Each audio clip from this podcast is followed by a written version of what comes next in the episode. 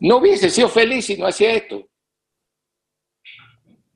Y todo el mundo me miraba y me decía, pero estás dejando tu fortuna, te vas a quedar sin plata, te vas a quedar sin mujer, sin hijo. Está bien, tiene que ver con un egoísmo, si querés solidario, el egoísmo, ¿no? Porque yo ayudaba, pero seamos honestos. Este, y, y, en ese momento, y ahora lo reconozco, ya a los 65 años, por suerte habiendo pasado y, y no habiendo destruido el núcleo que me contenía, este, Ahora, si no sos consciente de eso, podés chocarlo.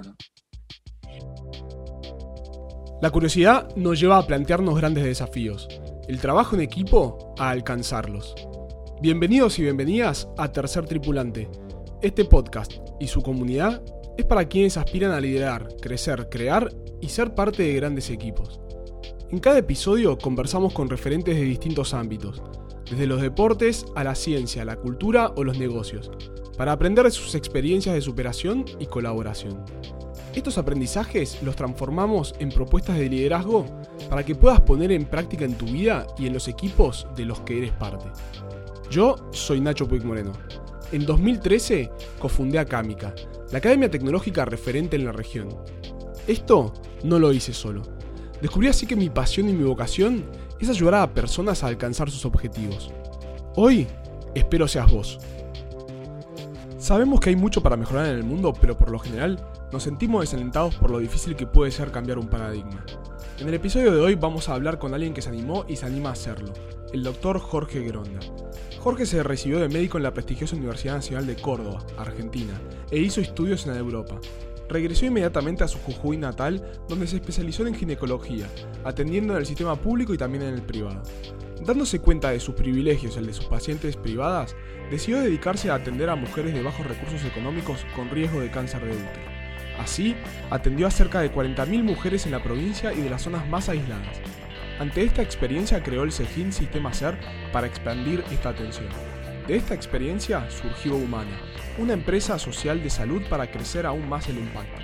El modelo de Humana fue tan innovador que el Foro Económico Mundial y muchas otras organizaciones internacionales lo destacaron para que se replique. Más recientemente, y ya retirado de la salud, cofundó Pueblos Originales, otra empresa social pero de experiencias turísticas singulares. En la charla de este episodio fuimos a través de varios temas que incomodan pero que Jorge se anima a abordar sin tapujos. Comenzamos con los mandatos que uno vive hasta la frustración cuando no alcanzamos nuestros sueños. Conversamos sobre tener una forma de ir al frente por un ideal a pesar de lo difícil que es y que puede hacernos hasta pelearnos contra un sistema completo y que esto incluya a nuestra familia. Hablamos sobre identificar nuestros privilegios y cómo poder romper nuestros paradigmas para incorporar la diversidad realmente. Hablamos de la depresión y también la importancia de contar la historia de verdad y de reconocer nuestros errores para aprender y ser genuinos, reales, ser personas y mucho más. Ahora sí, pasemos al episodio. Hola Jorge, ¿cómo, cómo va? Hola querido, ¿cómo estás Ignacio? Gracias por esta conversación. Muy bien, muy bien.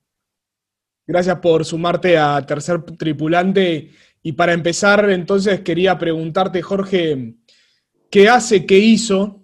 Como una pregunta primero y después, ¿quién es Jorge Gronda? Porque en Tercer Tripulante intentamos que lo que hemos hecho, lo que hacemos, no se coma a quienes somos. Y bueno, a ver, soy Jorge, hoy me presento, si me, tenés que presentar ya y qué soy ahora. Y sinceramente hoy, si, y no es, no es una broma, soy chofer de una empresa de turismo que hice con, con unos amigos indígenas, con unos socios indígenas, después de todo el recorrido anterior que hice. Eso soy ahora. Me siento muy feliz, digamos. Este, estoy jubilado, me jubilé hace poquito, tengo la jubilación mínima, voy a haber trabajado 40 años. Decir que tuve una visión hace 30 años, no sé por qué hice un emprendimiento, una empresa de mi consultorio y es lo que hoy me da posibilidades de vivir, porque imagínate, ¿no? este, cuando recibí la jubilación, no, no me, no me movilizo mucho por el hecho de la edad y nada, pero cuando vi eso dije, wow, ¿qué pasó? En ¿Qué pasó, no? ¿Qué le pasa a otra gente que no tiene o no pudo hacer lo que yo pude hacer, digamos? Es, es medio triste. A mí, yo estoy bien, pero es triste, ¿no? Eso. Eso es lo que soy ahora. Es decir, me siento muy, muy feliz, la verdad que me siento bien tanto físicamente como espiritualmente. Eso es ahora. ¿Y qué fue lo que hice? No, no vamos a tener tiempo, pero en poquito, poquito tiempo soy, fui médico 40 años, ¿no? Fue el eje. Lo hice con mucha pasión, amé la, amé la medicina hasta que hace 10 años me divorcié de la medicina, ¿no? Esos golpes que vos decís, ahorita que dices que cuando te divorcias es uno de los golpes emocionales más grandes. Sentí un día que no la quería más, eh, incluida una gran depresión al medio, ¿no? En ese momento. Porque, nada, creo que tuvo que ver con el ego. Yo creía que me iba a llevar el mundo por delante, iba a cambiar el sistema de salud. Y claro, no lo pude hacer. Y, y bueno, me, me, me un día me levanté, me imagino que estoy casado con Irene hace 40 años, me imagino que es lo mismo levantar un día y decirle no te quiero, ¿no? Eh, a la medicina me pasó, no con Irene, con Irene sí, y con mis cuatro hijos. Eh, soy eso, es decir, no me arrepiento, no me arrepiento de lo que hice. Creo, no sé si lo volvería a hacer, creo que cambiaría muchas cosas, claro, como lo encaré. Y eso fui, digamos, desde el punto de vista de, mi actividad, de lo que yo era. ¿Y quién soy? Y, nada, todavía sigo en una búsqueda constante, ¿no? De quién soy, creo que es mi búsqueda y mi motor permanente. Esto de pasar de ser un médico a ser chofer de, una camioneta y que lleva turistas por los, por los Andes, este, creo que está bueno, ¿no? Creo que puede hacerlo, me dio mucho, mucho aire, mucha libertad. Pero soy un representante de por qué el NOA y el NEA y el resto del país no es lo que tendría que ser, ¿no? Pertenecer con una familia del establishment, con todos los privilegios que eso significa, poder, dinero, eh, y eso no está bueno, ¿no? No sirvió para... Por eso el NOA y el NEA, de, por, por el lugar de donde yo vengo, el NOA y el NEA es pobre. Entonces ahí también tengo algo en la cabeza que, tuve que cambiar, fue muy fuerte eso, que creo que también este, fue muy intenso todo lo que me pasó, pero, pero bueno, me pasó eso, soy eso y no lo puedo, nada, soy eso, no, lo puedo esconder, ¿no? Es bueno no, no esconder lo que uno es. Me sorprendió igual lo que dijiste de ese divorcio con la medicina a partir de, por lo que entiendo, una frustración con cuál era tu objetivo magnánimo, que era el sistema de salud no funciona, lo quiero cambiar. ¿Qué crees que, no funcionó ahí? Eh, ¿El sueño era muy grande o eh, vos te cansaste eh, o no se puede? ¿Qué crees que generó ese divorcio? Creo que es un poco de cada cosa de eso que dijiste vos, ¿no? Eh, creo que el sueño, el saco me quedó grande. Este, yo era un, a ver, eh, con, con todo ese privilegio, yo no era un iluminado, nunca fui un excelente estudiante, nada, pero bueno, por ciertas cosas y ciertos eh, compromisos que le hice a mis viejos, que mi viejo era un ser muy especial y él soñaba que la educación me iba a liberar y nada, y le prometí que iba, es decir, él venía de campo, de la agricultura, campesino, y le prometí que me iba, que iba a estudiar, nada, y fui y me recibí de médico, ¿no? Si volvería atrás, no sé si fue mi vocación, pero me recibí, en cinco años me recibí a los 22 años, después hice nada, una residencia en Buenos Aires, estuve en Europa, haciendo la última tecnología en ese momento, que era la ecografía, traje ecografía Jujuy. Nada, ¿no? Y sentía, cuando vine a Jujuy, sentía que me habían preparado para manejar un Fórmula 1, ¿no? Era bueno, tenía buenos profesores, muy consciente, muy... Y llegué a Jujuy y me di cuenta que no había caminos, ¿no? Me habían preparado para un Fórmula 1 y cuando llegué acá el sistema de salud no existía de acuerdo a lo que yo a lo que yo soñaba en ese momento, ¿no? Y bueno, y cuando llegué fue muy fuerte. Además, encima, está bien, enseguida me ubiqué por capital social, era el médico del poder, era ginecólogo. Nada, tenía un buen rapport con las pacientes nada, empecé a, y me iba bien. Pero había una gran contradicción. A la mañana era médico del hospital público y, logré todo lo que sueña un chico cuando se recibe, ¿no? Era jefe de residentes, era en el hospital a la mañana y a la tarde tenía mi consulta privada. Y wow, y era dos, eran dos mundos distintos, desde la ética y la estética. A la mañana era un médico con una ética y una estética para los pobres, que era el sistema de salud público, y a la tarde era un médico que usaba las herramientas que me habían enseñado la academia que había aprendido en Europa. A la tarde no se me moría ninguna, a la mañana se me morían la mitad de las pacientes. Y era el mismo, ¿no? Y ahí tuve, ahí tuve mi primer crisis. Eh, renuncié al hospital público, fui el primer médico que renunciaba a un cargo público en Jujuy, un escándalo además, me hicieron un reportaje y conté que me iba porque sentía que le robaba al hospital porque todos los médicos, encima los metía todos los médicos, todos los médicos hacían como que trabajaban y el Estado hacía como que pagaba, pero ninguno cumplía el horario en el hospital. ¡Wow! Y se me tiró la corporación encima. Yo tenía 30 años, recién empezaba y estuve toda, me hicieron un juicio de ética, me querían quitar la matrícula por mis declaraciones. Y bueno, nada, me la banqué y no sé cómo. Pero a la vez, este, entonces dije, bueno, voy a poner la consulta privada. Y encima me iba bien en la consulta privada, entonces me dejaba el hospital público, que fue lo mejor que hice. yo los veo a mis colegas ahora, después de 40 años, quemados, destruidos, porque la lucha fue para ver si le podían pagar 5 pesos más. Durante toda la vida, los paros y los médicos era por una lucha salarial. Nadie se había planteado si el sistema de salud era bueno o malo. Pero bueno, eso fue, nada, todavía la corporación no me lo, no me lo perdona, pero a esta altura, siendo chofer, ya no, ya puedo desde otro lado hablarlo, ¿no? Pero bueno, ahí me di cuenta de que eran, había dos sistemas de salud, y cuando hay dos sistemas no hay sistema, no hay sistema. Es lo mismo que haya dos aviones, dos, dos industrias de aviación.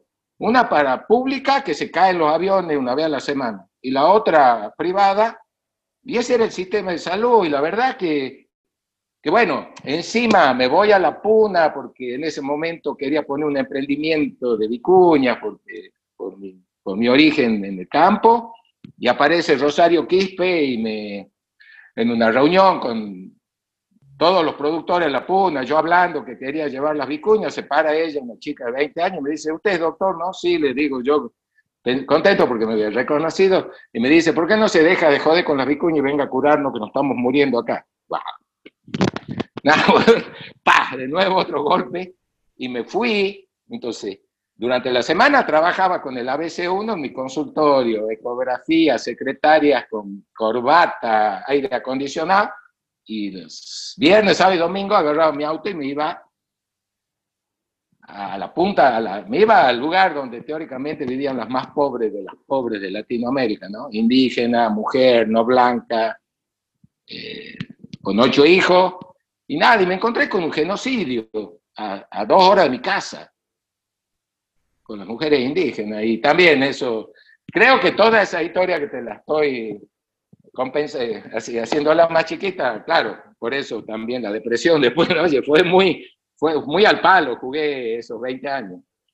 Y bueno, este, y ahí me di cuenta, y ahí pasó algo muy raro, porque las mujeres campesinas ya me conocían, entonces cuando venían a la ciudad y el hospital público no las atendía porque estaban de paro, porque el médico a las 10 de la mañana se había ido, entraron, eh, se había generado la confianza conmigo, entonces iban a ese consultorio donde ellas nunca se hubiesen imaginado entrar, y como se había generado la confianza, ¿qué hacían? Las mujeres campesinas iban a buscarme a mí para que le solucione el problema que no le podía solucionar el hospital público. Y ahí, bueno, y ahí fue una explosión, porque de golpe de atender 30 mujeres, atendimos 300 mujeres por día. Pues todo el hospital público se vino a mi consultorio, y ahí, bueno, y ahí fue también, y ahí nace una idea, y ahí, y ahí vamos, ¿no? Es interesante, bueno, mencionaste como para aclarar la puna, siempre estamos hablando del norte o el noroeste argentino, por si alguien que nos escucha no, no es de, aquí. Y, también mencionaste em, que tenías una forma como muy frontal de decir las cosas. lo, lo, dijiste en cámara sobre el sistema eh, bueno, Rosario Quispe, que es una mujer extremadamente sabia, que tiene algo muy importante en tu historia, que después vamos a hablar un poco más, también a vos te dijo de forma frontal lo que ella pensaba. ¿Crees que esa forma tuya eh, fue lo que te llevó a ir saliendo un poco de la medicina tradicional? Mira, eso es lo que te decía, si lo volvería a hacer, yo estaba en mi época guerrera, ¿no? Pero creo que para romper un sistema alguien tiene que hacer una disrupción.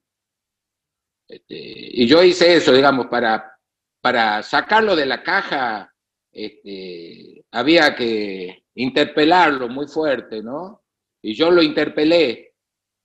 Este, está bien, ahí, ahí me di cuenta después que lo que legítimo era que yo me interpelaba a mí, ahí yo ya estaba muy jugado, entonces yo decía, yo me estoy corrompiendo en el sistema de salud pública, porque yo sabía que el resto hacía lo mismo.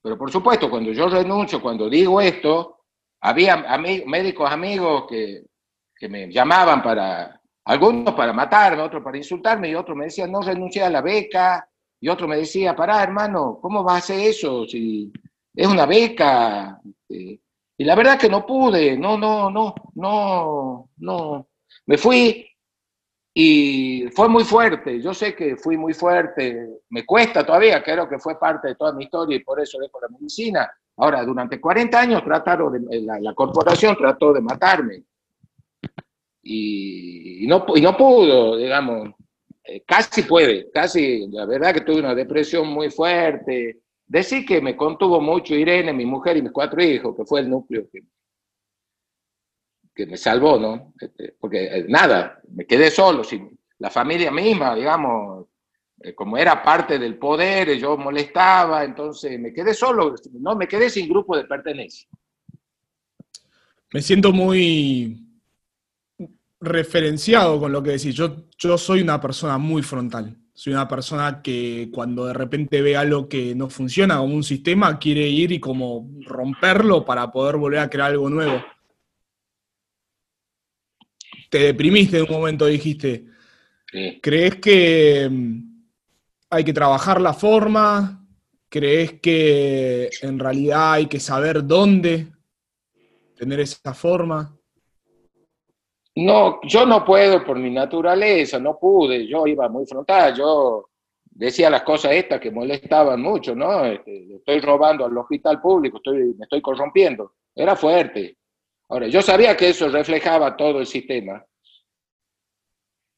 Y bueno, después, además, este, por ahí, como ahora sí entiendo, después hice nada, tuve todo otro, otro, otra vida paralela con el desarrollo sustentable, me encontró ahí un, un empresario suizo que me propuso hacer cosas y aprendí, yo era un médico que me transformaba en un médico rural y de golpe estaba profesores de Harvard, entendiendo el liderazgo y todas estas cosas. Y por ahí deja que lo viejo se caiga y no, no perder energía en eso, pero yo hace 30 años, y no quiero levantar el dedo y decir yo les dije, pero hace 30 años, lo que yo dije hace 30 años cada vez es más profundo en el sistema. Cada vez se degrada más, cada vez los médicos están más degradados, cada vez hay más paro, cada vez el sistema que hemos armado es más exitoso porque la gente elige venir al sistema, a un sistema donde pagan, la, base de la pirámide paga cuando tiene el hospital gratis. Voy a decir, ¿qué ¿por qué vienen? Yo no los obligo, nadie, imagínate. Está bien, es una cuota muy baja, es un sistema. Ahora, este, 30 años después, cada vez el sistema que, se ha formado en esto, esto que después podemos hablar, crece más. Y el hospital público cada vez está más deprimido, cada vez más sucio, cada vez igual, y sigue igual. Y entonces puede decir, wow, que no se, no se muere nunca. No sé cómo se hace. Vos dijiste, bueno, que está roto obviamente el sistema de salud, o el sistema público quizás. Bueno, también hablas del, privado, pero bueno, en general, ¿qué crees que, está roto entonces en términos de, liderazgo en, ese segmento? O, de, colaboración o de trabajo en equipo? Yo creo que hay una gran incoherencia, Nacho. A mí me invitaron, yo siempre me invitaron de la política. Yo sé que soy un influencer. Cuando hablo, cuando digo algo, soy un formador de opinión por la historia que tengo. Entonces, digo algo, aunque no parezca, por ahí repercute, ¿no? Pero a mí me invitaron, qué sé yo, varios presidentes, hablé con, una vez me invitó Macri, estaba la vicepresidenta de salud pública, y nada, y, y empecé la charla, empecé la charla que no di, le dije, ¿ustedes aman la salud pública? ¿Sienten que la salud pública es el eje? Sí, levantaron todas las manos. Le dije, ¿quién paga una prepaga acá? Y todos levantaron la mano, entonces dije, no. Es decir, si el ministro de Salud hace una semana se interna en el sanatorio también, que es uno de los más caros, y entonces, ¿cómo es el mensaje? Yo creo que el sistema de salud tiene que ser universal, de excelencia, y uno solo. No puede haber dos sistemas, porque si no, no estamos mintiendo. Entonces, todos los que defienden. La otra es, es decir, es como si, si un juez comparándolo con la justicia, la medicina, ¿no? Es decir, es como un juez a la mañana trabaja en, tribunales y a la tarde en su, en su, estudio jurídico. O el médico trabaja en el hospital ocho horas y gana 100 o 150 mil pesos o trabaja en lo privado. Ahora, esa, esa dualidad es muy incoherente.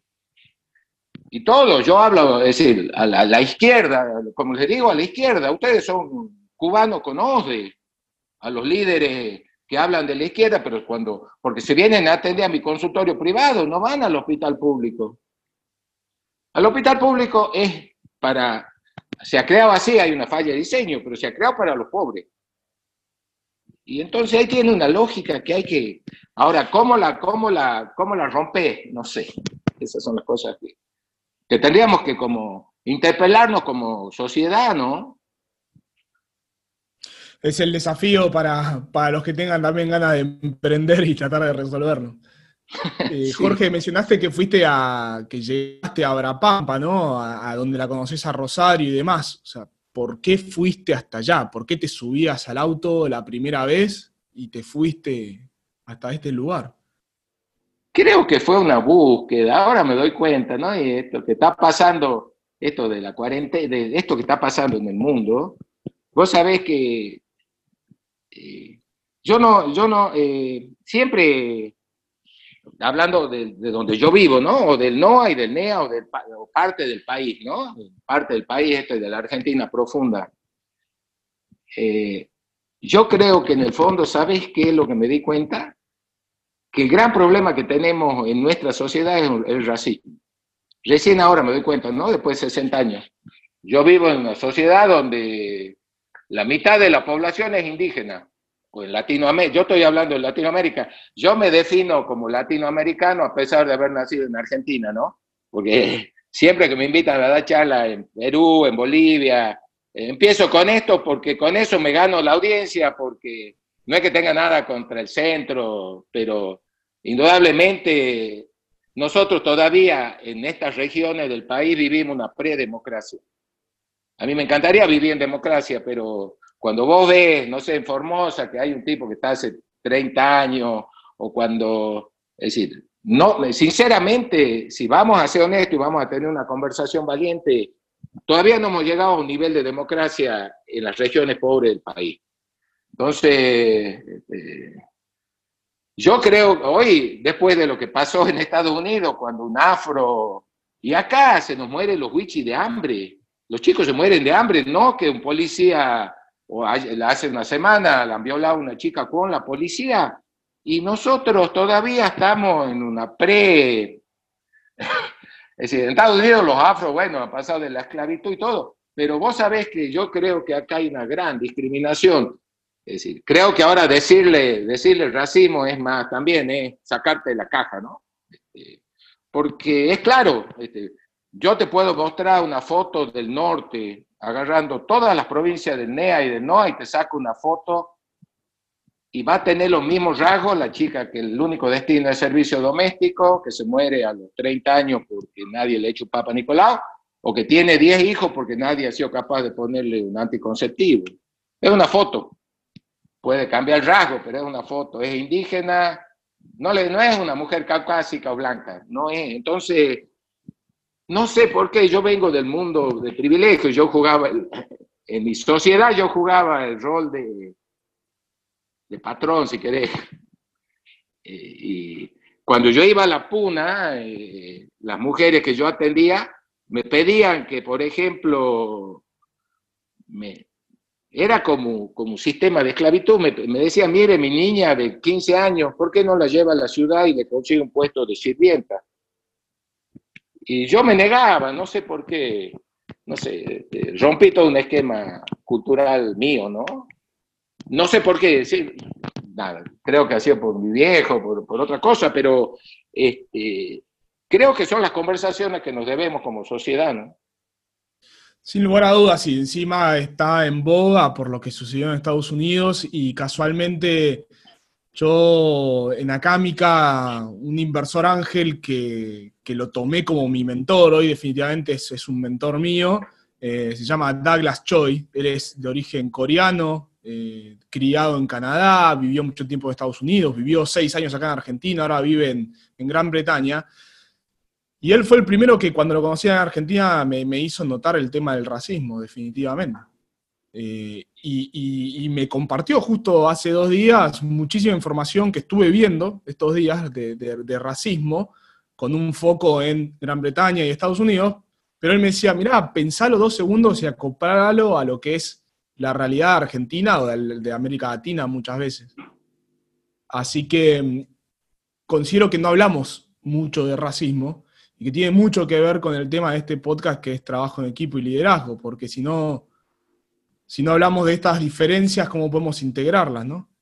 Entonces ahí este, mi pregunta es, ¿qué, qué o sea, justamente, ¿qué cambió, qué cambio hiciste vos para integrarte a, un mundo que es, que es distinto? ¿Qué, ¿Qué cambios hiciste para vos salir de tu zona de privilegio? Una vez estábamos, cuando yo empecé a ir a la Puna, eh, juntaba mucha gente, venía mucho venía gente muy poderosa del mundo a ayudarme, era muy fuerte la, la imagen esa de la indígena y el blanco. No sé qué pasó con esa historia, pero tuvimos mucha repercusión mediática. Este, en un momento dado viene uno de los hombres más ricos de Suiza, que él tenía las empresas en Latinoamérica y quería hacer desarrollo sustentable y me busca y me propone ser socio de él. Y trabajé cinco años con él a la par, pensando en un desarrollo sustentable para Latinoamérica. Entonces, bueno, convocaba a mucha gente, nada, era, parecían mitines políticos cuando yo iba a atender, entonces juntaba un montón de gente. Y un día estaba estaba ahí, nada, y yo, imagínate la energía ahí, y apareció un puntero político y me, me, en medio de la conversación medio me quiso cruzar y me dijo, ¿y por qué haces esto vos? Y me salió, te lo juro, nunca lo pensé y esa me quedó. Digo, ¿sabes por qué lo hago? Porque no quiero que tu hijo me lo mate al mío. Es decir, lo hago por egoísmo, lo hago porque no quiero que tu hijo me lo mate al mío. Porque mi hijo va a tener las posibilidades que el tuyo quizás no la tenga y me, por ahí me lo mata y no quiero que me lo mate porque es lo más valioso que tengo. Es decir, lo hago por, no por vos, lo hago por mí. Y no, no era, digamos, es decir, era una mezcla de cosas. Ahora, yo estoy convencido de que todo lo que hice, no lo hice de bueno, lo hice porque me generaba mucha adrenalina, mucha pasión.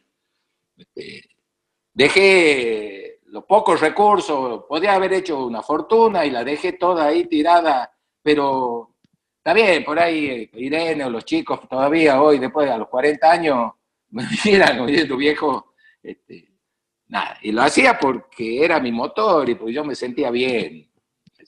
Lo hacía por mí, digamos, eso también hay que, ser, hay que reconocer, no, nadie lo hace, todas estas cosas que uno hace que parecen filantropía, mentira uno lo hace porque le gusta.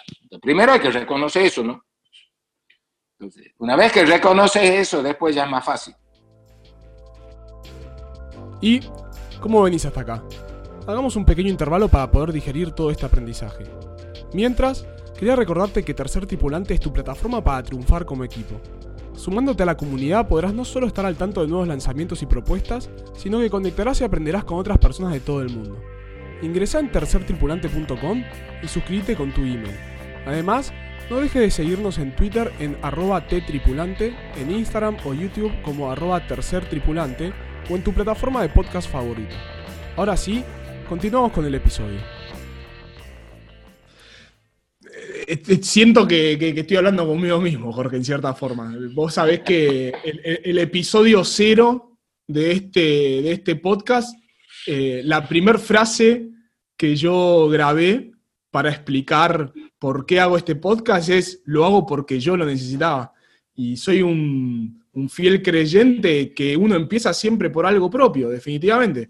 Luego, si hay bondad y, si es positivo lo que propone uno, eh, buenísimo, porque justamente impacta hacia afuera eh, y no estás buscando el mal, pero creo que falta, falta mucho este tipo de conversaciones que estamos teniendo ahora, ya la estoy disfrutando muchísimo. Conversaciones sinceras donde uno dice, sí, yo hago esto porque lo necesitaba yo, porque me servía.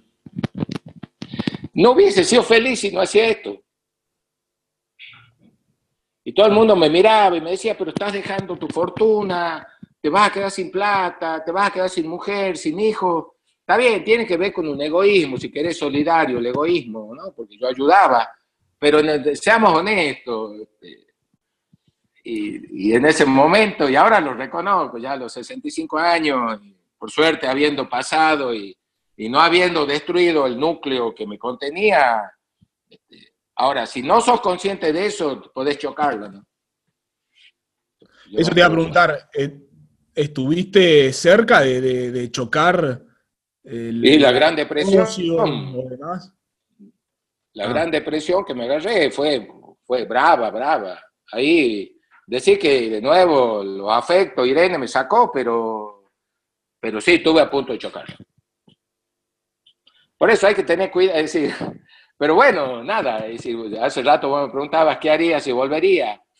Y qué sé yo, viste la naturaleza del escorpión. Si tuviese 20 años, creo que haría lo mismo. Ahora, claro, a los 60, ya más, ya león herbívoro, ya este, eh, Quizá les aconsejaría a un, chico joven, quizás buscar otras, otras laterales, eh, ¿no? Eh, no sé, con la experiencia que pasa ahora, pero ahora sí, yo le diría a un hijo, a, vos, si tuviésemos la posibilidad, qué es lo que me pasó y que no, que, aprenda mucho de los errores que me afectaron.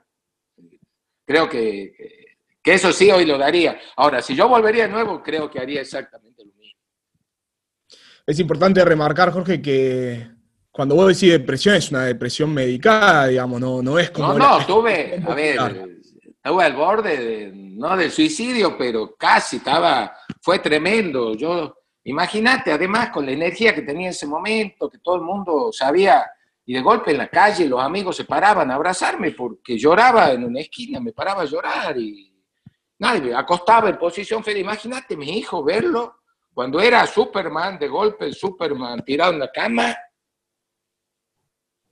es, bravo. Es decir, esa es una de las cosas que creo que no se la deseo ni a nadie. Y, creo que, eso sí, me gustaría que los chicos jóvenes que empiezan no lleguen a eso, ¿no? De todas maneras, lo que no te mata fortalece, dicen, ¿no? Este, creo que hoy hablarlo y todo a mí me ayudó mucho porque me, me, relativizó tantas cosas después del aprendizaje ese, pero fue duro, eso sí fue duro. Pero es interesante, Jorge, porque muchas veces tenemos una visión de los equipos o del liderazgo como las, los humanos superhéroes, ¿no? Que, nada nos rompe, que nada nos impacta. Y sin embargo, esto es contra la, realidad cuando uno lleva sus, expectativas o sus equipos al extremo. ¿Cómo, impactó esto en, ese momento que tenías la clínica y estabas con, también con, ¿ya era humana o era el sistema SER? No era sistema SER, claro, lo que pasa es que era todo paralelo, el sistema SER, mi lucha por la medicina para sobrevivir, eh, atendiendo el sistema en la puna, y de, de pronto aparece Avina, esta fundación del suizo, y me pongo a trabajar en desarrollo sustentable, entonces de golpe juntaba empresarios de todo el país con los indígenas y, me, trataba de que, que haya un desarrollo sustentable, valga la redundancia. Entonces, este, fueron muchas cosas, pero bueno, eh, pero de todas maneras creo que ya estaban, el, el sistema estaba muy, muy, muy, tenía muchas raíces profundas, ¿no? Yo no he logrado construir para arriba el edificio. De hecho, una cosa que se basaba, creo, que, que si vos me preguntas una palabra, era confianza. Las mujeres confiaban, eh, las pacientes confiaban, el sistema confiaba. Eh, ahora, era un caos cuando, cuando Simón, mi hijo, se cumple 23 años y se recibe de administrador de empresa, es cuando yo empiezo a, eh, de armar una estructura, éramos dos medios, éramos dos, mi socio y yo, y una secretaria que veníamos trabajando hace 20 años. Y veíamos 30 pacientes por día. Y de golpe pasamos de ser tres personas a ser 30 personas en la organización. Y de ver 30 pacientes, 300 pacientes. Y cuando llega mi hijo a verme un día para ser recibido y llega a visitarme y me dice, papá, y, y los contratos y el 931 y esas cosas. ¿Qué? Le preguntaba yo, ¿de qué me estás hablando? He armado una, una organización, una empresa, sin nada, pero sin nada, nada. Me dice, vas a terminar preso, viejo.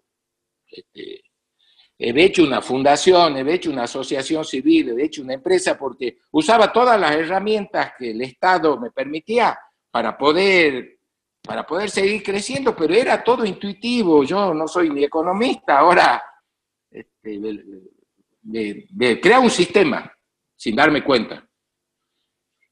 Y, bueno, y ahí, ahí de que apareció Simón y cuando me agarra la depresión, Irene, mi mujer que me acompañó durante toda la vida, muy inteligente, muy, muy femenina y muy, muy, muy sentido común, se hicieron cargo de esto y lo, consolidaron, lo organizaron, nada. Y me cuando se me pasó la, depresión y quise volver, me dijeron, no, papá, me dijo Simón, anda. Vos quedate ahí. anda, caballo, y cuando tengas una idea, decime. Y vamos a ver si esa idea nos interesa. Pero anda, anda. Y tuve, y ahí me fui. Bien, eh, no es fácil saber, claro, no es fácil saber soltar, y también saber entender el rol que uno cumple ¿no? en las distintas etapas de una organización. Vos quizás sos el, que idea, el que dice, tengo la energía, vamos allá, eh, ahí pongo el norte, y después viene atrás, atrás eh, conceptualmente, ¿no? En realidad viene gente que... Temporalmente. Se Claro, viene gente que se te suma y dice, fenómeno, Jorge, vení, te atajo, estas son las estructuras, ponemos acá los, los, los fundamentos. Y eso me pasó gracias por, lo encontramos en Hambre, y gracias a Fede, a, Paula, este, y a ¿ah? Emiliano. Claro, imagínate Federico, nada, hablando con Irene y Simón se entendían ni una cosa. Ahora yo ya no, no entraba. Y ellos me, da, me paraban y me decían, no, acá no. Está bien, el ego al principio me, los quería comer, imagínate, ¿no? Y nada, y aprendí y dije, está bien. Un día teníamos una reunión con unos inversores. Yo he conseguido los inversores muy grandes en Buenos Aires, una red impresionante, porque el tipo estaba enamorado de mí, me llamó para que yo vaya. Organizamos la reunión, saqué los pasajes, iba ahí Simón, iba ahí Federico, iba ahí Paula. Y el día antes, cuando ya tenía el pasaje, me llamaron y me dijeron, vos no venís. ¡Wow! Yo dije, ¿qué les pasa a esto? Y nada, y no fui. Ahora, qué sé yo, eh, a ver, te voy a ser sincero, no me cayó bien. Al principio dije, ¿qué les pasa? Y no fui. Y después ahora te lo cuento y lo cuento a Fede y todo, pero bueno, pasaron cinco años. Pero creo que fue muy bueno que pase eso. ¿Y cómo manejaba el equipo que hacía parte de, bueno, ya era humana, em, que trabajaba con vos? primero la, tu situación de la depresión y después, bueno, el saber que Jorge sirve para estas cosas, ¿entendés? Y, quizás no tanto para estas otras. Creo que ahí me pasa lo mismo ahora con este emprendimiento. Este, creo que aprendí profundamente para qué no sirvo. Yo sé para qué no sirvo. Y ahí no me meto. Este, reconozco que tengo un, tengo un par de dones, si querés, un par de, capacidades, y ahí yo profundizo, el resto eh, me hace mal hoy, me hace mal, que yo participar en la reunión del board discutir un equity, no, no, no, no, no es lo mío, no puedo. Y, y ellos lo entienden, entonces que otro haga eso. A mí usame en lo que yo sé que soy bueno y en lo que otros se dan cuenta que soy bueno. Soy bueno, yo soy un puente, yo soy bueno generando, soy un tejedor, soy un... Siempre me, hubiese gustado, si me preguntan, me hubiese gustado ser músico qué sé yo, escultor, pero soy muy, a, pesar de que operaba y era un buen cirujano, soy muy negado para esas cosas, ¿no? Pero siento que, que tejo, tejo genero mucha confianza, no me por qué, pero genero confianza en los dos mundos. Este, me genero confianza, eso sí, entonces creo que puedo unir ahora, ahí está la base, después ya la, la operación, el equity, no me gusta. Me aburre. Es interesante, saber justamente en lo que uno es bueno, pero sobre todo en lo que quizás no, y, saber qué juego juega uno, en definitiva. Em, también dijiste que soy un puente, y por otro lado, al principio hablábamos de destruir cosas. o sea, esa, esa dualidad, que de nuevo yo me siento muy identificado con esto, ¿eh? muy identificado. Sí, es una, no sé si es una contradicción, eh, o quizá lo que, no, sí, ahí hay una contradicción. Este, soy puente, soy muy puente, todo el mundo me dice, los coach, cuando hablo y por, cuando analizan mi vida, soy puente. Pero también soy rompo, también soy, soy cordillera, digamos, separo. Bueno, quizás este, esa dualidad en realidad tiene un sentido de ser, ¿no? O sea, sabes dónde, dónde, dónde, hay que unir y también saber dónde separar, que, es lo que hablábamos, saber cuál es mi rol en lo que soy bueno y saber dónde no me tengo que meter. Y son dos cosas que parecen contradictorias, pero en realidad son necesarias. Y ahí entonces te quería preguntar, porque bueno, obviamente este último emprendimiento donde sos el chofer, eh, con René eh, Calpachay, que tuve la suerte también de escucharlo, con, un montón de personas que, son descendientes directos de culturas milenarias eh, originarias de, América. ¿Cómo, ¿Cómo fue integrarte vos con todo lo que venís diciendo de tus privilegios, de la forma en que te ves y demás, con, con, con estos nuevos socios con los que trabajás? Es consecuencia de, mi trabajo de médico en la Puna. Es decir, la mujer, yo le atendí a la mujer a René, es decir, ellos eran, en primer momento eran, eran indígenas, eh, sometidos, digamos, eran, a pesar de que luchaban ellos, yo era el médico y eso generó una confianza muy grande en estos 25 años. Además, cuando trabajaba en Avina, este, era yo era el, suizo, el empresario este suizo, me dice, bueno, anda a buscar emprendimientos en tu región. Y yo lo buscaba a ellos para que ellos generen sus emprendimientos y el suizo venía y le ponía plata. Entonces también eso generó un vínculo de confianza, era la plata del suizo, yo era el Papá Noel, digamos, nada, jugaba un rol, imagínate. Iba y te preguntabas cuál es tu sueño y después venía Estefan y te ponía la guita. Nada, fue una cosa muy loca lo que pasó. Y eso generó confianza porque, porque la guita llegaba a ellos. Yo no me quedaba, digamos, también eso, ese rol, ¿no?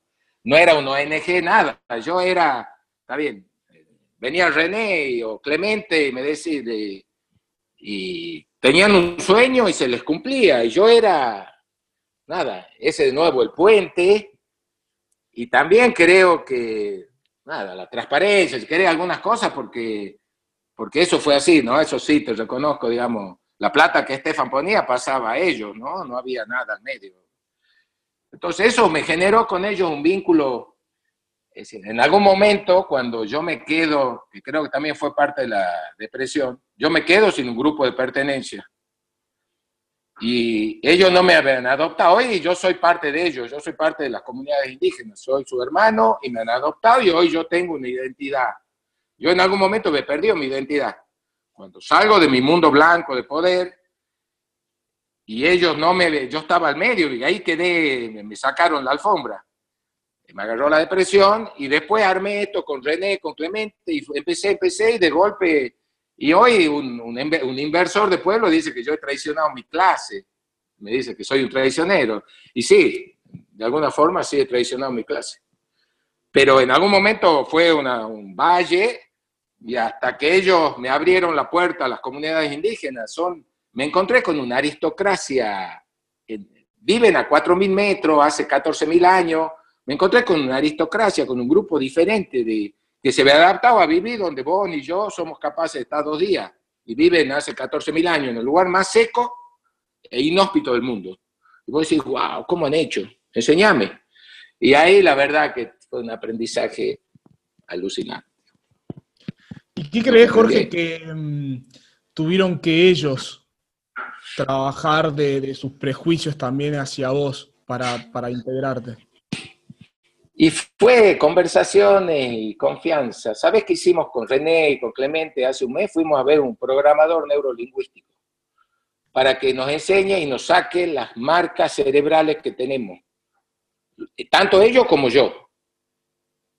En serio, entonces, de golpe ve lo ancestral, ¿no? Estas culturas de 14.000 años sentado con un programador neurolingüístico y con un decodificador bio-neuronal. ¡Wow! Decís vos, si hoy yo tuviese que hacer desarrollo, si yo tuviese en el BID, en la CAF, o trabajaría con los indígenas, lo primero que haría es contratar a un especialista en programación neurolingüística que nos desestructure el cerebro a los indios y a los blancos. Si no, no hay forma. Y vos sabés que fue impresionante. Preguntarle, a mí me gustaría que algún día charles con René, porque en realidad yo soy el transmisor, ahora la sabiduría la tiene ellos.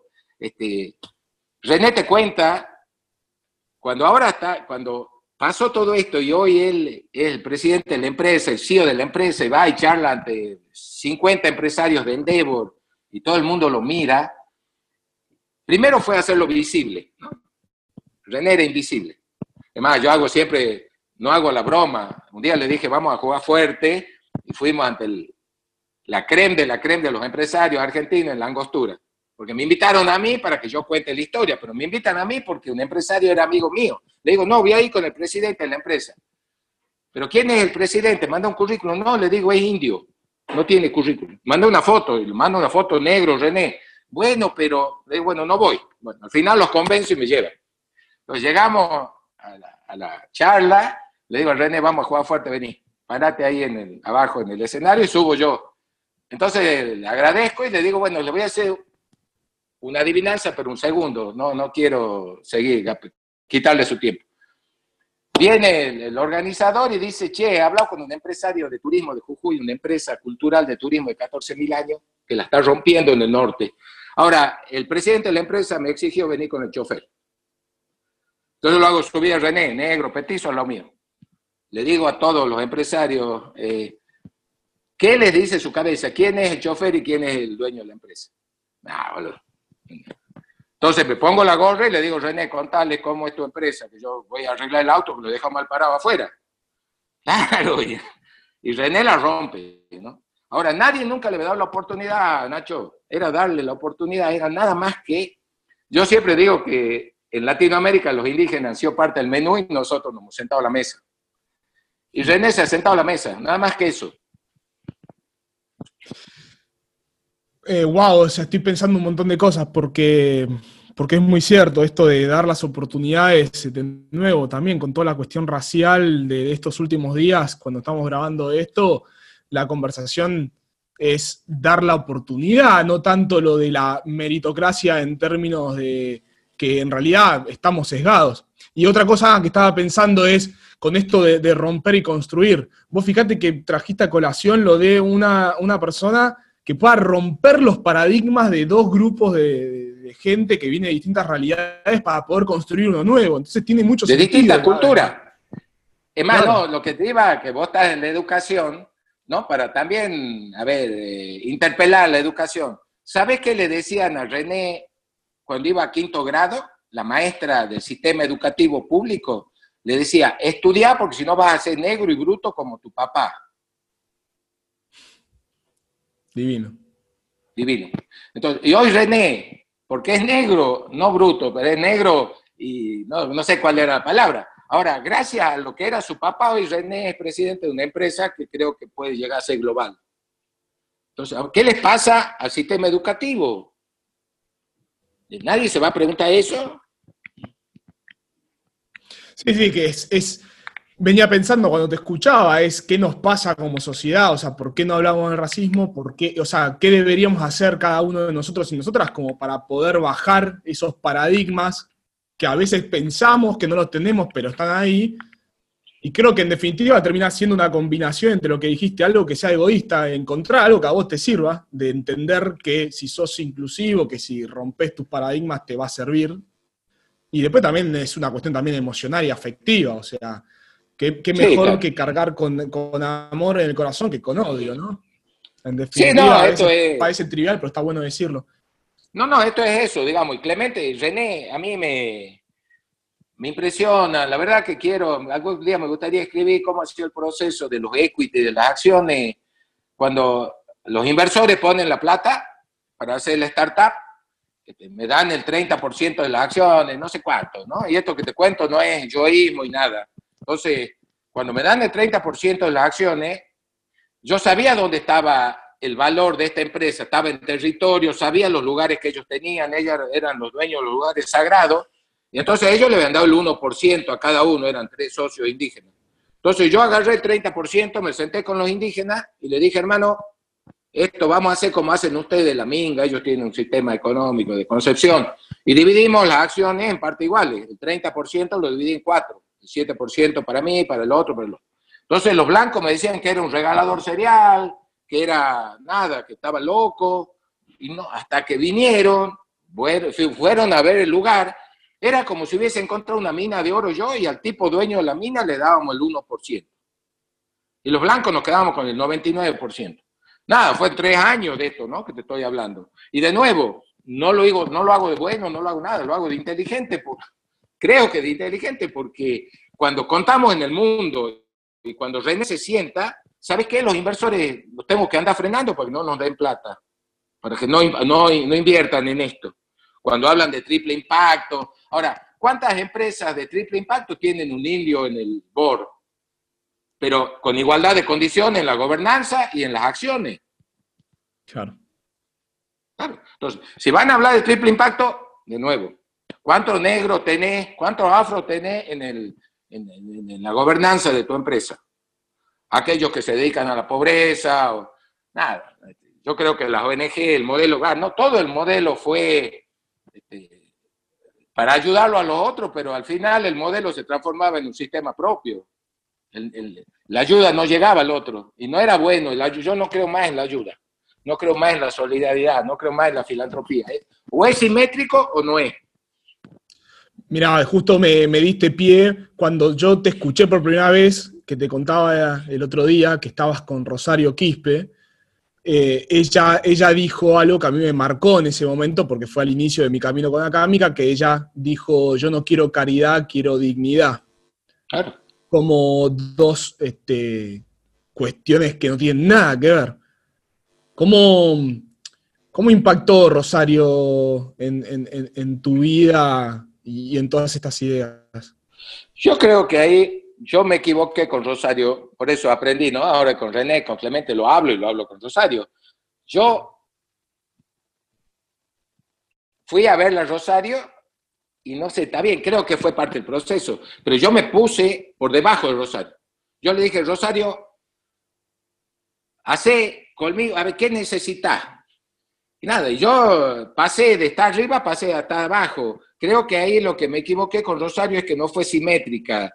Pero bueno, era al principio, es más, a la relación del lenguaje, ¿no? Ella me dice doctorcito, René me dice, che hermano, me trata de vos, hay una, hay una, una conversación mucho más, lo fui logrando con Rosario, no pude, por cuestión, no sé, habrá sido de género, que yo todavía no estaba preparado, este, Entonces, cometí, no, es decir, de nuevo, creo que no fue simétrico. Yo tenía que haber sentido con Rosario y decir, bueno, vení, vamos a hacer, pero me puse en una situación por abajo y creo que estuvo bueno, creo que este, yo venía con toda la carga, imagínate, los médicos, la soberbia, somos muy soberbios.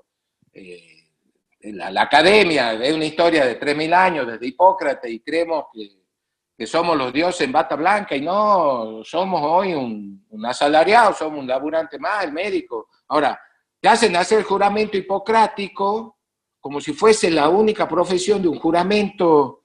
Ah, por supuesto, después salen los chicos a la calle y lo agarran las obras sociales o lo agarran las prepagas y a los dos minutos el juramento hipocrático. Ahora, ese simbolismo de los médicos creo que también hay que conversarlo, los médicos lo tienen que conversar porque si no a los chicos los matan, porque es un doble, somos los dioses, pero después te terminas manejando una ambulancia por dos pesos, también ahí hay todo un sistema que creo que se ha ido mal, ¿no? Se ha ido... Sí, no, está claro que, el sistema no funciona y obviamente todos los roles son importantes, pero, pero bueno, o sea, cada uno después va, viendo hasta dónde llega y creo que lo interesante que dijiste sobre Rosario Quispe es justamente esta definición de roles y cómo uno se, vincula con las distintas personas eh, en su camino profesional. Te quería consultar entonces, ¿qué tipo de liderazgo es el que a vos te gusta y cómo, o si sentís que fue cambiando a lo largo de toda esta experiencia profesional tuya?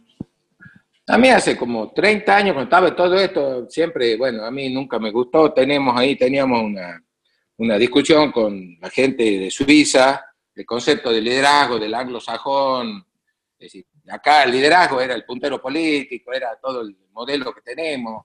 Y una vez un tipo me dijo, y creo que ayer cuando hablábamos con vos, y me quedé pensando, un día me dijo, tenés un liderazgo inofensivo, vos, me dijo, que no ofende este, creo, que, creo en ese liderazgo, digamos. Eh, eh, yo, eh, cuando no en mi liderazgo con la salud, donde me lleve todo puesto, sino en mi forma de, de esto, de relacionarme con René.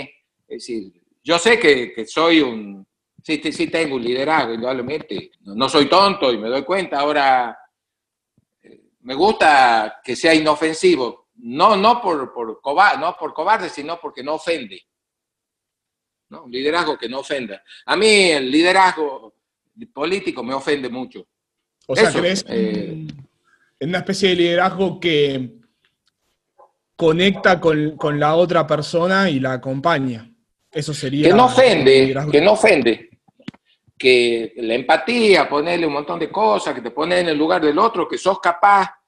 Y ahí sí me reconozco que soy disruptivo, este, esto de cambio de paradigma el cambio de paradigma hace 30 años, ¿no? En esto que yo trabajaba con las comunidades indígenas. Y ahí me, di cuenta que para ser coherente, y si estás hablando de un cambio, de paradigma, tenés que ser capaz de cambiar de roles y pararte y decir, yo voy a ser chofer, pero en serio chofer, no, eh, porque me voy, me levanto en la camioneta y voy y lo busco, ¿no? Y hago ese trabajo. Y René va a ser presidente. Y ahí sí hay un cambio de paradigma, porque hay un cambio de roles. Creo en esos liderazgos. Yo sé que, además, eso, y entre vos y yo, eso garpa. Yo, ¿sabes qué me di cuenta? Al principio lo hacía de corazón con Rosario, iba a los congresos médicos mundiales y el impacto que generaba, yo, yo dije, wow, es una mina de oro esto. Yo al principio lo hacía de emoción porque lloraba cuando me acordaba de las pacientes que se me morían y hablaba en congreso internacional y me temblaba. Y un día la llevé a Rosario y el, impacto fue tremendo. Yo dije, wow, acá. Y hoy lo, hago con René, pero ya, ya lo, tengo, ya lo ya no es como al principio, que era pura emoción y se me cerraba la garganta. Ahora ya lo domino. Mal, quizás quizá tendría que dejar fluir la emoción del principio, pero bueno, uno va madurando, lo va racionalizando y vas pasando del corazón a la cabeza y, y ya lo, ¿no? Pienso, luego existo, Ahora, al principio era puro corazón y ahí me di cuenta, y es lo que le digo a los socios blancos, ahí estamos teniendo charla, cuando hablan ellos, cuando alguien ve la foto de un empresario blanco eh, Endeavor, con mucha guita, sentado con René, el impacto que eso tiene. Entonces, usarlo, digamos, yo ya no puedo dejar y no puedo ser, no sería honesto si no te digo que eso yo sé que garpa. Entonces yo lo uso. lo uso porque, va, pero lo digo, ¿no? Pero es, es decir, es, muy brutal. Yo me doy cuenta cuando va, cuando vamos, cuando René se para y habla de estas cosas. Rompe todo, Nacho, rompe todo. No, está bien y, me encanta de nuevo, Jorge, la, sinceridad. O sea, uno sabe también que en, el incluir a otras personas tenés una ganancia, porque justamente, bueno, terminás siendo el distinto por el momento, mientras todo el mundo no se dé cuenta qué es lo que hay que hacer. Y, eso te da una, propuesta de valor distinta, que, que, ganan todos. Así que para mí... Sí, es un ganar-ganar, digamos. E, ellos tienen el concepto, la minga, es un ganar-ganar. Eso yo lo aprendí mucho de ellos, digamos, ¿no? de verlos, de, de ver su... Es decir, cuando veo las discusiones de un equity que se matan por el 1% de la empresa y ellos juegan por el pancho y la coca, y yo ahí trato de equilibrar las cosas y decir, no, pará, porque en realidad los que tienen hoy el capital para llevar esta empresa a otro nivel son ellos. Ahora, entonces reconóceselo con, con las herramientas del blanco, con acciones, con gobernanza, este, pero ellos no, nada, soy yo el responsable, tengo las acciones de ellos, las tengo que repartir, pero bueno, creo que es un rol que lo tengo que hacer también, pero, pero bueno, este, eso, ¿no? de nuevo, eh, ponerte en el lugar del otro y, de nuevo, otra de las cosas del liderazgo que aprendí es soltar. Si vos soltás, te pone más arriba, es impresionante, ¿no? Eh, el, mismo proceso, vos soltás y te pone más, el sistema te pone más arriba, aunque vos no quieras estar ya, el hecho de soltar, dice la gente, wow, este tipo, y vos no querías entrar de nuevo y te meten en el sistema y te llevan.